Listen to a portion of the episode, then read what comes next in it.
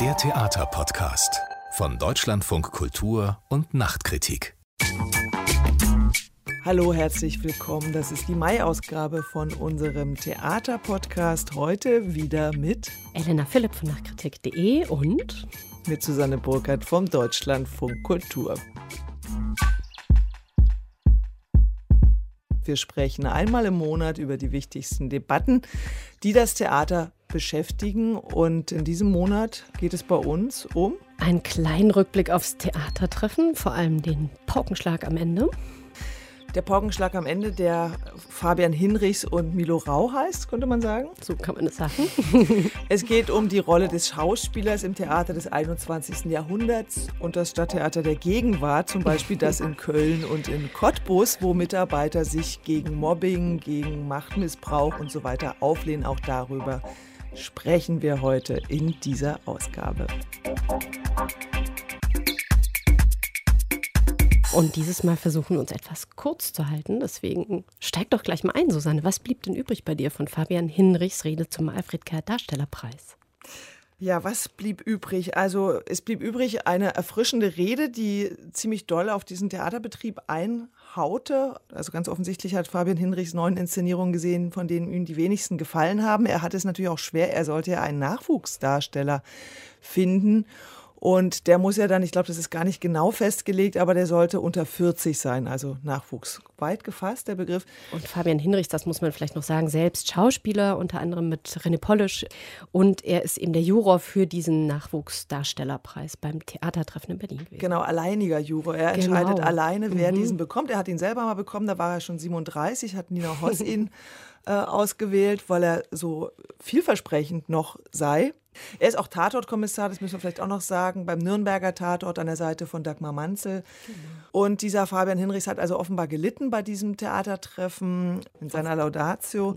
Prangerte er Regiekonzepte an. Er sagte, Spieler werden hier zu Handwerkern gemacht, zu Servicearbeitern.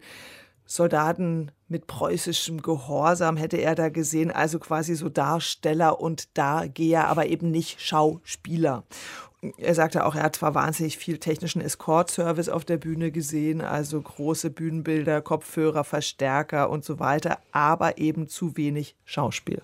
Das ist ja auch nicht neu, diese, also diese ganze Debatte Schauspieler, Performer haben wir ja schon auch im postdramatischen Diskurs miterlebt. Ich fand das gut, weil es war so eine Art Wutausbruch gegen einen Betrieb in einem Theatertreffen, was mir ehrlich gesagt auch ein bisschen zu harmonisch verlieb.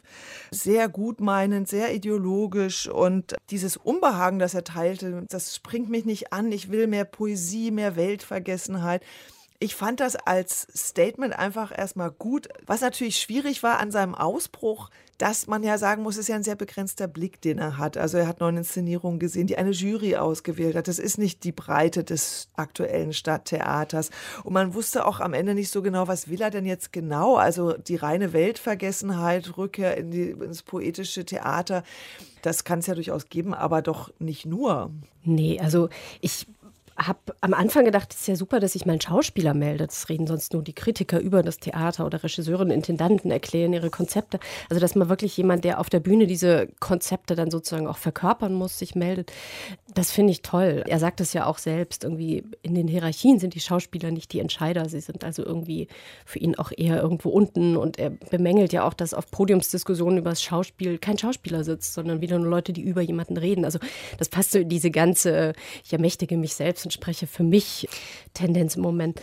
Ich fand das also gut und ich finde auch, dass man das sagen kann. Ich konnte es teilweise nicht nachvollziehen. Also wenn er zum Beispiel sagt, er möchte Poesie haben, poetische Sprache, ähm, für mich war das eine Gastspiel, in dem ja tatsächlich sehr stark ein Roman adaptiert wurde. Das heißt, ein zwar Prosa, aber wo man doch denkt, das ist sehr stark gestaltete Sprache von Thomas Welch Melle, Die Welt Thomas im Rücken. Genau. Mit Joachim Meyerhoff. Mit Joachim Meyerhoff. Solo-Performance. Genau.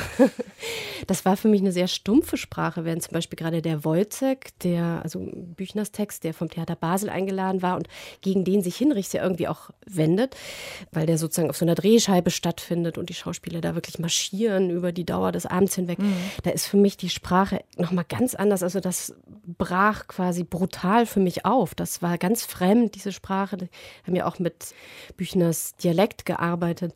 Und diese Brutalität, die in diesem Text steckt, dass da ein Mensch sozusagen ähm, Experimenten unterzogen wird und dann irgendwie Wahnvorstellungen bekommt, weil er nur noch Erbsen isst und seine Geliebte umbringt.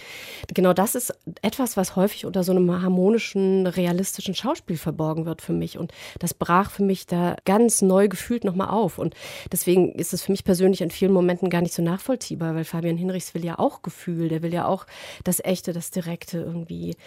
Aber das große Gefühl brach da für mich nicht auf bei Ulrich Rasche. Mhm. Aber wir wollen ja nicht über die einzelnen Inszenierungen noch ja, mal reden. aber, streiten. aber das Soldatische und dass es natürlich wenig Möglichkeit gibt für Schauspieler, sich da zu zeigen in ihrer Möglichkeit. Es war sehr artistisch, was da geleistet werden musste. Das war technisch verstärkt. Also natürlich hat man diesen Text Wojcik noch mal anders gehört, aber das, was Rasche sagen will, finde ich, hat sich relativ schnell vermittelt und dann wiederholte sich das halt ganz stark. Da fand ich gut. Also wir wollen ja gar nicht ins Detail gehen, aber gerade da kann ich natürlich verstehen, dass jemand, der auf Schauspieler guckt, da sehr unglücklich war mit dieser rasche Produktion. Das naja, wenn halt man von einem Typus des Schauspielers ausgeht. Und das finde ich ist auch das, was diese Hinrichsrede für mich dann wieder einschränkt. Also, dass er sagt, der Schauspieler, der, der souverän ist, der Künstler, der bestenfalls noch mit Autoren zusammenarbeitet, aber sich sozusagen von einem Regisseur nicht kasernieren lässt. Ähm, er geht da auch teilweise irgendwie ins Martialische und spricht vom gegenwärtigen Theater als im Schlachtfeld, wo irgendwie Hände, Arme und Glieder zerstückelt untereinander liegen. Und dann will er sozusagen das echte Lebensblut Blut, das aber im Moment sozusagen versickern würde. Oder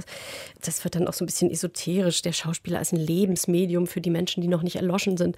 Also das geht schon auch sehr in so eine romantische, totale Richtung, die irgendwie den Schauspieler als Persönlichkeit glänzen lässt, der nicht eingeschränkt wird von gar nichts. Das heißt, es ist komplett fern von einer Idee wie einem Ensembletheater, wo man zusammenarbeitet, um gemeinsam irgendwie eine Idee auf die Bühne zu bringen. Das passt natürlich auch zu Fabian Hinrichs, der ja eher auch ein Solospieler ist, den man jetzt eher nicht im Ensemble kennt. Und der hat ja dann auch mit Benny Klaasens einen Darsteller ausgezeichnet, der auch ein sehr starker Solo-Performer ist, der dann den Preis bekommen hat. Aber Vielleicht geben wir jetzt dem Fabian Hinrichs ein bisschen Schützenhilfe mit Herbert Fritsch, der ja Regisseur und Schauspieler ist und der absolut d'accord geht mit dem, was Fabian Hinrichs sagt. Das hören wir jetzt mal. Das Grundübel, dass die Schauspieler dazu ausgebildet werden, dass sie die Klappe halten und dass sie das machen, was ihnen gesagt wird. Dass sie mit viel Angst besetzt sind, wenn sie von den Schulen kommen, dass sie nicht so frei mit dem umgehen. Ich kann mich auch erinnern, wie ich an der Falkenberg-Schule war, wie mir da auch gesagt wurde, du also Szenen selber schreiben, das geht gar nicht, das können Schauspieler nicht nicht und inszenieren sowieso nicht. Also als Schauspieler ist man eine der Texte reproduziert, aber mehr nicht. Also das, was Herbert Fritsch hier sagt, ist, es geht schon in der Ausbildung los. Interessant fand ich da, dass der Wolfgang Engler, Leiter der Ernst-Busch-Schule, mal bei einem Podiumsdiskussion in der Akademie der Künste gesagt hat, das passiert jetzt immer öfter, dass die Studenten sagen, ich will diesen Text nicht sprechen, weil ich finde den frauenfeindlich oder sowas. Also ich glaube, da verändert sich auch was und da ist auch ein anderes Bewusstsein. Ich weiß nicht, ob Fabian Hinrichs jetzt so dicht an allem dran ist. Das ist nämlich meine Vermutung, dass er eigentlich nicht genau weiß, was sich da so entwickelt und deshalb so ein sehr hartes Urteil gefällt hat, aber als Anregung hm. darauf zu achten, zu sagen, warum ist eigentlich kein Schauspieler auf dem Podium? Und immerhin hat die Jury ja dann vom Theatertreffen gesagt, das nächste Mal müssen wir auf jeden Fall ein Podium machen mit Schauspielern.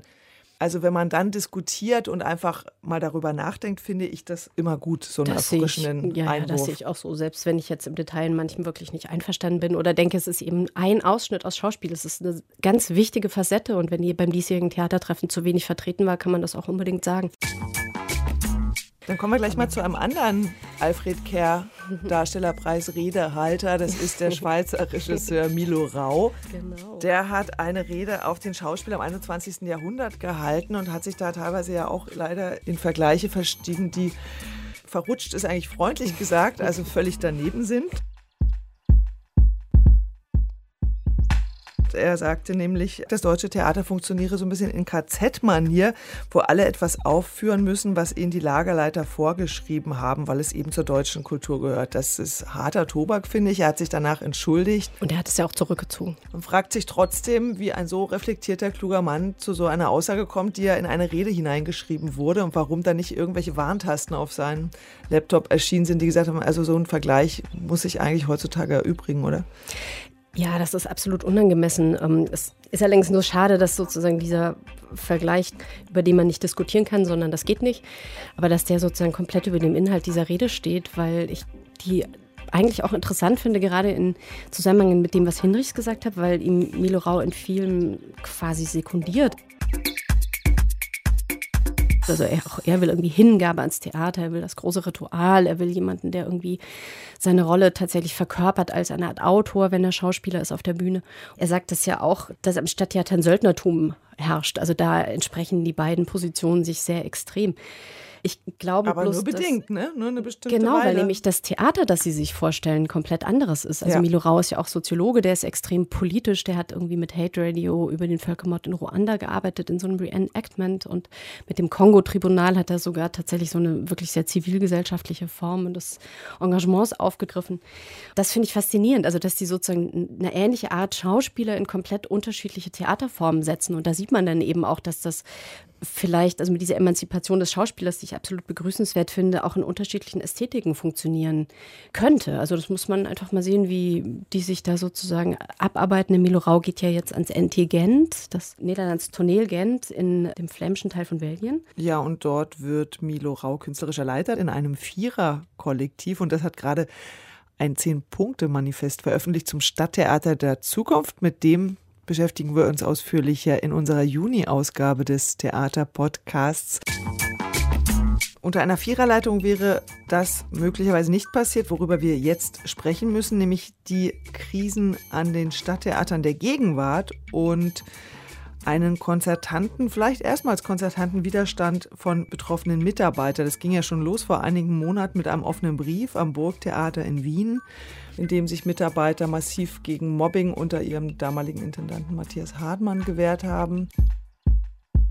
Dann wird gerade am Schauspiel Köln über Mobbing diskutiert von der Intendantengattin Melanie Kretschmann, die von ihrem Mann Stefan Bachmann gedeckt werde, so der Vorwurf von Ensemblemitgliedern. Von Schattenintendanz ist da die Rede, Bevorzugung von Einzelnen, Mobbing von anderen. Und dann haben wir natürlich auch jetzt schon seit längerem, äh, das ist nicht explizit Schauspieler, aber dann Musiktheater am Staatstheater Cottbus haben wir eine Situation, äh, in der der Generalmusikdirektor offenbar über lange Zeit Musiker sehr, wie soll man sagen, äh, totalitär, Grob sehr grob hat. Mhm. angefasst hat, beschimpft hat und so weiter. Und äh, infolge dieser Diskussion sind jetzt schon einige Köpfe gerollt, kann man sagen, beziehungsweise also Ämter verlassen oder neu besetzt worden. Aber vielleicht kann uns das ja Silvia Belka-Lorenz erklären, Journalistin, die den Vorgang in Cottbus die ganze Zeit begleitet hat.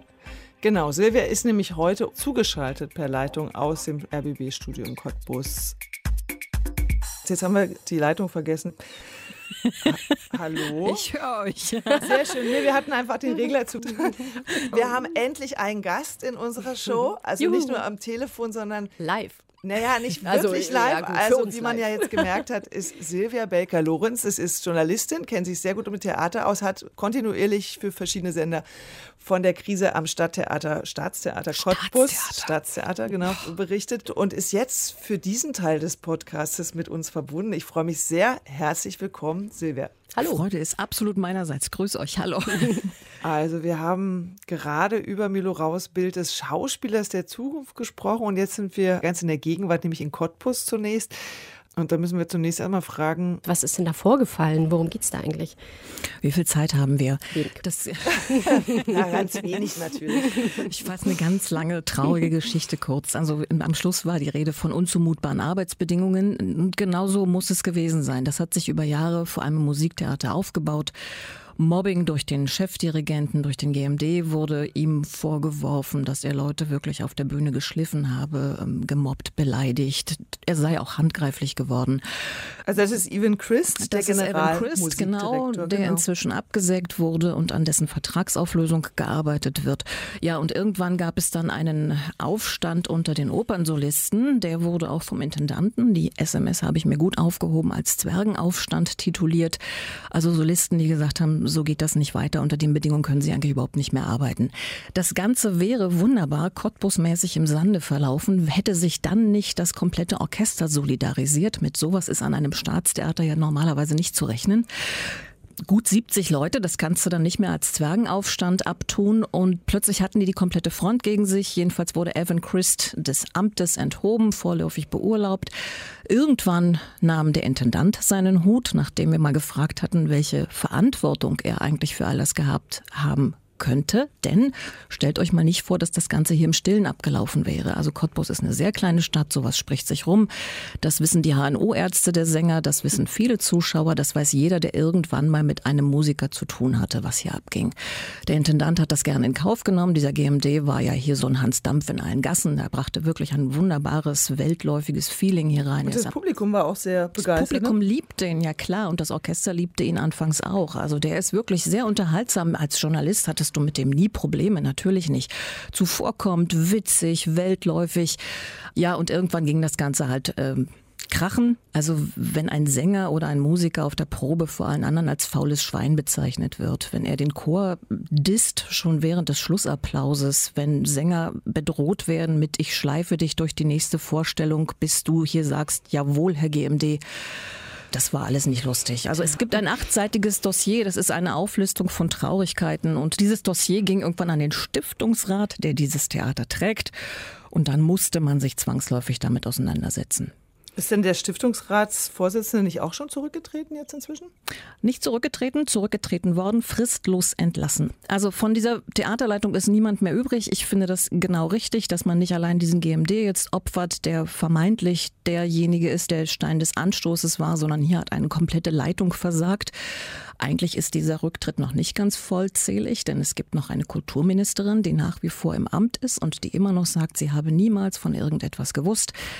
Das kann man glauben, muss man jetzt nicht. Und übrig ist jetzt ein ganz wundervoller und ideenreicher Schauspieldirektor. Den haben wir noch, Jo Fabian. Also Cottbus ist, inzwischen vergisst man das häufig, wir sind kein Opernhaus. Das ist ein Dreispartentheater. Der Tanz läuft super, das Schauspiel läuft spektakulär. Nur die Oper liegt gerade ein bisschen brach. Und genau den jetzt eben erwähnten Jo Fabian, den hören wir mal. Der hat nämlich hier im Programm Folgendes gesagt zu der ganzen Causa. Ich glaube, das hängt eher mit der menschlichen Kompetenz zusammen und nicht nur unbedingt mit der künstlerischen. Und wenn wir an solchen Positionen komplette Persönlichkeiten hätten, die damit umgehen können, wäre das gar nicht das Problem. Und auch die Medien, sage ich mal, berichten ja dann, wenn Krisen auftreten und nicht unbedingt darüber, wo es gut läuft. Das heißt, wir haben ja kein strukturelles Problem, sondern einfach nur die falschen Menschen an der falschen Stelle. Oder sowohl als auch. Ja, das wäre für mich so eine Gemeinsamkeit zum Beispiel mit dem offenen Brief an der Wiener Burg, der ja im Februar da eine ganze Menge losgetreten hat. Ja. Und diese viel älteren Gründungen vom Ensemble-Netzwerk, wo sich ja auch irgendwie Menschen aus den Ensembles zusammenschließen und sagen, jetzt bitte nicht mehr, wir wollen hier faire Bedingungen, unter denen wir arbeiten. Also, dass da einfach ein Selbstbewusstsein wächst. Und ich finde das als Erzählung irgendwie auch, es macht ja so Mut, dass man sagt, das Ensemble ähm, steht auf und sagt, so geht's nicht.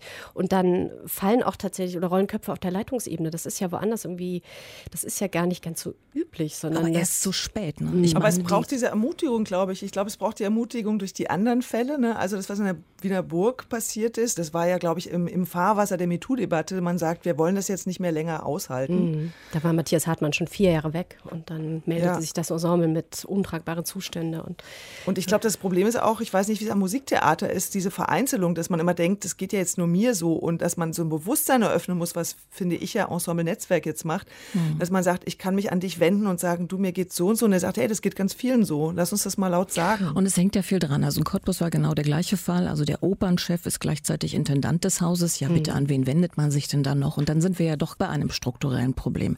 Also nachdem wir gestern auch von den Vorfällen in Köln gehört haben, dass grundsätzlich eine Intendantin, Gattin nicht wohl gelitten ist. Na, mein lieber Freund, ich kenne keine Konstellation, in der das jemals anders gewesen wäre. Frage man mal die Kostümabteilung, was da losgeht.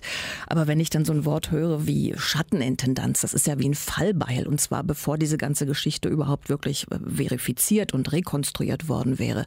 Das Problem ist diese Struktur Staats- und Stadttheater meines Erachtens. Da herrschen immer noch meist ältere Herren in Gutsherrenart. Das finde ich tatsächlich ein Problem, dass für den Solisten und für den Musiker so irre viel dranhängt, nämlich seine komplette Existenz. Da gehst du nicht mal eben hin und sagst, Herr Generalmusikdirektor, so lasse ich nicht mit mir reden. Na klar lassen die so mit sich reden. Die sind unendlich duldsam geworden. Wir können ja mal kurz Stefan Bachmann hören der sich ja äh, vor einigen Tagen geäußert hat bei der. Das ist der Intendant in Köln, muss man vielleicht noch sagen. Wir haben das noch nicht richtig nee, eingeführt. wir haben das noch nicht so richtig Stefan erzählt. Bachmann ist der Intendant vom Schauspiel Köln. Und seine Frau Melanie Kretschmann ist dort Schauspielerin und auch Regisseurin und ihr wird eben vorgeworfen, dass sie Schauspieler sehr unangemessen behandelt hätte und ähm, auch rufabschneidende Gerüchte verbreitet, während Stefan Bachmann, ihr Mann und Intendant, also auch hier haben wir wieder sozusagen eine Verbindung von persönlichem und öffentlichem Auftrag, sich immer vor sie gestellt hat und auch viele Briefe, Einreden, Gespräche mit dem Ensemble hätten zu keiner Verbesserung geführt, weswegen die jetzt in die Öffentlichkeit gegangen sind. Und wir hören jetzt mal Stefan Bachmann bei einer äh, Pressekonferenz, wo er sich zu diesen Vorfällen äußert. Warum werden mit viel Aufwand Zerrbilder produziert, die nicht die offene, die kreative, die respektvolle Arbeitsatmosphäre bei uns am Haus wiedergeben. Ja, dann können wir gleich mal Angela Richter, die mhm. Hausregisseurin, ehemalige, dazu hören mit ihrer Reaktion. Ich habe mich geäußert, um etwas anzustoßen und zu verändern. Das Statement von Stefan Bachmann weist leider darauf hin, dass es nicht so ist. Und so ist es eben am Kölner Schauspiel auch abgelaufen. Auf konkrete Probleme wurde eben nicht eingegangen. Es bräuchte also an großen Institutionen letztlich ein Korrektiv, eine unabhängige Instanz, in der man als Künstler dieser quasi feudalen Struktur nicht mehr so ausgeliefert ist. Feudale Strukturen, da ist wieder dieses Wort, aber es gab dann auch einen offenen Brief mit 38 Mitgliedern des Schauspiel Köln, die sagen, der Spiegelartikel, auf den ja diese ganze Diskussion basiert, der hätte ein verzerrtes Bild dargestellt und man würde da eigentlich nicht in einem toxischen Raum arbeiten oder toxischen Atmosphäre, sondern es, man hätte da eigentlich eine sehr gute Arbeitsatmosphäre. Also hier stehen so ein bisschen Aussage gegen Aussage. Wobei, wenn man Theater von Ihnen kennt, ich könnte mir vorstellen, dass Bachmann das auch genauso wahrnimmt und dass viele seiner Protagonisten das auch so wahrgenommen haben. Das ist ja, das müssen wir uns klar machen, genau das ist das Übliche an deutschen Stadt, Staats, egal wie man es nennt, an deutschen Theatern. Eine feudale Struktur und einer ist ganz oben, der bestimmt. Und du hast als Ensemblemitglied immer alles zu verlieren. Im Grunde genommen ist sogar die Vertragsgestaltung. Ein Normalvertrag solo ist ein unmoralisches Angebot. Da arbeiten Leute für wenig Geld als Sklaven auf Zeit. Du hast einen Vertrag für ein oder zwei Jahre und sollst dich dann frei entwickeln, sollst dort offen sagen, wo Moraldiskussion fällig wäre an dieser moralischen Anstalt. Das halte ich für irrwitzig, das geht gar nicht. Da sind wir wieder bei Fabian Hinrichs und dem Beginn, ne? oder bei Midorau, mhm. die sagen, die Schauspieler sind versklavt und genau so. Servicepersonal. Also da muss man schon sehr großen Mut haben, wenn man den Mund aufmacht. Aber das scheint zu passieren. Also es ist nicht mehr so, dass das wirklich gedeckelt werden kann, sondern irgendwann kocht der Dampf über. Ist das irgendwie ein mhm. Anzeichen dafür, dass sich was ändert oder sind das zu wenige Einzelfälle und ich bin da ja nicht mal in Cottbus so sicher. Also mhm. die haben jetzt hier einen Aufstand probiert und denen ist noch gar nicht klar, wollen sie eine Revolution oder reicht ihnen die Revolte? Also jetzt sind vermeintlich die Bösen weg und jetzt warten wir schon wieder auf eine starke Hand. Ich hoffe nicht. Also ich frage das jetzt so in den Raum. Die haben ja kein Manifest, die sind ja nicht als Revolutionäre angetreten. Und diese Strukturtheater, die sie alle gelernt haben, Oper, Orchesterarbeit, noch viel schlimmer hierarchisch strukturiert die kennen ja nichts anderes. Also ich sag mal, ein Tier, was in Gefangenschaft geboren ist, die können doch mit Freiheit gar nichts anfangen. Die müssten jetzt erstmal wieder. Insofern würde ich alle gerne ermutigen wollen, ja macht mal, traut euch doch mal was. Weil was ist denn ein Intendant ohne sein Ensemble? Aber dass das so stattfinden wird, ich kann es mir nicht vorstellen. Wir haben hier zum einen den Fluch der Provinz, Konkurrenz ist eben zumindest an Chefs ja nicht wirklich da. Und dann kennt der Intendant und der Generalmusikdirektor kennt die Ministerin gut. Und da sind diese Geflechte, die nach wie vor sehr gut funktionieren. Und zum anderen nicht vergessen, wir sind hier im Osten. Da ich aus dem Osten stamme, darf ich das sagen die Sehnsucht nach jemandem, der sagt, was passiert, dass jemand eben den Probenplan schreibt und man nicht selber überlegen muss, dass man nicht selber gestaltet, bin ich im nächsten Stück wieder drin, kann das jemand anders besser, weil meine Chance kommt vielleicht später. Das ist ja nicht gegeben. Hier ist jeder sich selbst der Nächste. Und genau unter diesen schlechten Arbeitsbedingungen, glaube ich, produziert man auch diese Unmoral, diese fehlende Solidarität unter Menschen. Neid macht böse. Und der Neid ist aber da, weil die Leute schlichtweg auch ihre Miete zahlen müssen. Dann muss ich mal wieder auf meinem Steckenpferd rumreiten und sagen, vielleicht kann man das auch von den einzelnen betroffenen Menschen nicht erwarten, dass sie irgendwie sich auflegen in das System und in der Revolte dann ein ganz, ganz neues, eine ganz neue Art von Theater schaffen. Ich glaube, da muss man einfach tatsächlich mal von oben Regeln schaffen und sagen, Sag es geht vielleicht. Ja. Struktur. Strukturen verändern. Nein, ich denke auch tatsächlich sowas wie Ensemble Netzwerk kann so ein Instrument ja. sein, wo langsam, das wird wahrscheinlich noch sehr lange dauern, es wird sicher nicht schnell gehen. Und ich hoffe ja auch immer noch, dass sich die Ausbildung an den Schulen ändert. Also wenn wir jetzt von den einzelnen Schauspielern ausgeht, dass ein anderes Selbstbewusstsein, ein anderes Gefühl für Mitverantwortung auch heranwachsen kann. Vielleicht bin ich jetzt zu positiv, aber das würde ich mir wünschen, sonst kann man diese Strukturen so auch nicht verändern. Die Hoffnung habe ich tatsächlich auch, weil die jungen Leute, die jetzt nachkommen, die jetzt, also meine eigenen Kinder, die jetzt gerade erleben, was ich seit Wochen hier ständig arbeite, dass man äh, denen ein Selbstbewusstsein gibt, weg von dieser Casting-Auslese. Ich bin noch mal bei der Heidi Klumisierung dieser Gesellschaft, mhm. ja, diese Casting-Nummer, dass da irgendein böser Mensch vorne ist und entscheidet, bin ich es nun wert oder bin ich es nicht? Dass junge Leute einfach diesen Selbstwert wiederentdecken, dass man klar wird, dass meine Würde eben nicht veräußerbar ist, auch nicht von jemandem, der da vorne steht als Head einer Jury. Und wer das jetzt mitkriegt, auch diese Vernetzung online, wer das jetzt mitverfolgt, dass wir diese MeToo-Debatte haben, dass wir überhaupt eine Debatte haben pro Quote Bühne, eine Debatte haben, was lässt man sich gefallen? Welcher Dirigent darf mir gerade noch an den Hintern falzen und wer darf das dann nicht mehr? Dass das alles nicht mehr so hingenommen wird. Doch, also wenn ich Hoffnung habe, dann ist es genau die, dass man jetzt das nicht mehr im Stillen mit sich abmacht und, und sich für sich selber schämt, sondern dass genau das diskutiert wird und diskutiert werden muss. Absolut. Und ich glaube, das muss man sekundieren mit einfach klaren Regeln. Man muss sagen, wir überlegen mal, ob Intendanten ihre Gattin tatsächlich als Hausregisseurin und Schauspielerin beschäftigen dürfen oder ob das nicht irgendwie einfach aus Transparenzgründen oder weil ja. es eben immer zur emotionalen Verflechtung kommt, ob das nicht einfach nicht geht. Und dann weiß jeder, nach welchen ich Regeln. Ich denke ja nicht, dass das unser Hauptproblem ist. Ne? Die Intendantengattin, wenn die dann eine gute Schauspielerin ist, na bitte, wunderbar. Also gute Teams, gute Führungsteams, das ist doch Gold wert. Vielleicht sollte einfach der Intendant nicht automatisch sein eigener Regisseur sein sein und sein Bester womöglich, sondern einfach Korrektive in der Struktur. Vielleicht ist die Intendantenstruktur auch gar nicht mehr die richtige. Vielleicht brauchen wir selbstbestimmte Kollektive, die sagen, das ist die Kunst, die wir machen wollen. Also in erster Linie ging es ja mal um Inhalte, oder? Und das wäre ja der eigentliche Ensemblegedanke und damit auch der Auftrag für diese Institution Theater, dass man sagt, wir arbeiten zusammen und zwar so, dass es allen damit gut geht und dass wir die Möglichkeit haben, auch tatsächlich Kunst zu schaffen und nicht nur ein Serviceprodukt. Ja, und Silvia, vielen Dank. Ich danke. Dass du heute unser Gast warst. Das war Silvia Belka-Lorenz aus Cottbus, zugeschaltet zum Theaterpodcast Ausgabe Mai. Und damit sind wir jetzt am Ende. Wir müssen Schluss machen. Wir wollten ja nicht so lang werden heute. Also, das war's für heute. Das war Susanne Burkhardt von Deutschlandfunk Kultur. Und Elena Philipp von Nachkritik.de. Wir sagen Danke, Tschüss und bis zum nächsten Mal. Ciao.